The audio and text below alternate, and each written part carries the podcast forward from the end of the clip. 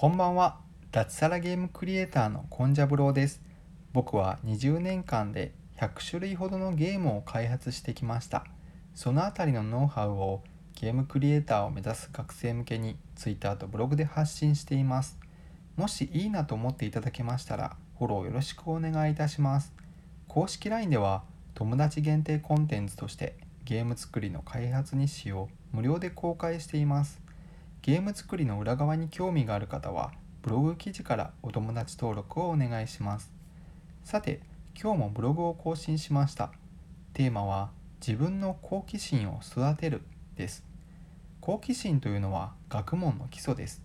興味があるのとないのとでは学びの深さが大きく変わるからです。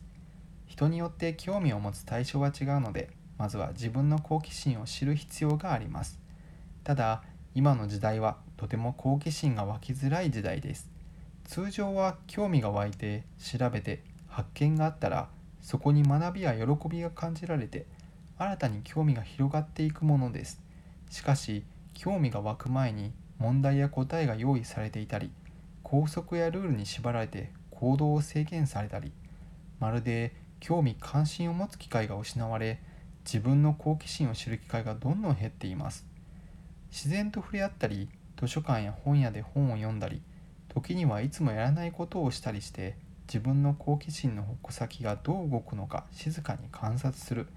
そして徐々に敏感になれば自分が何をしたいのかどういう時にモチベーションが上がり下がるのかそういうのが見えてこれば人生が華やかになると思います。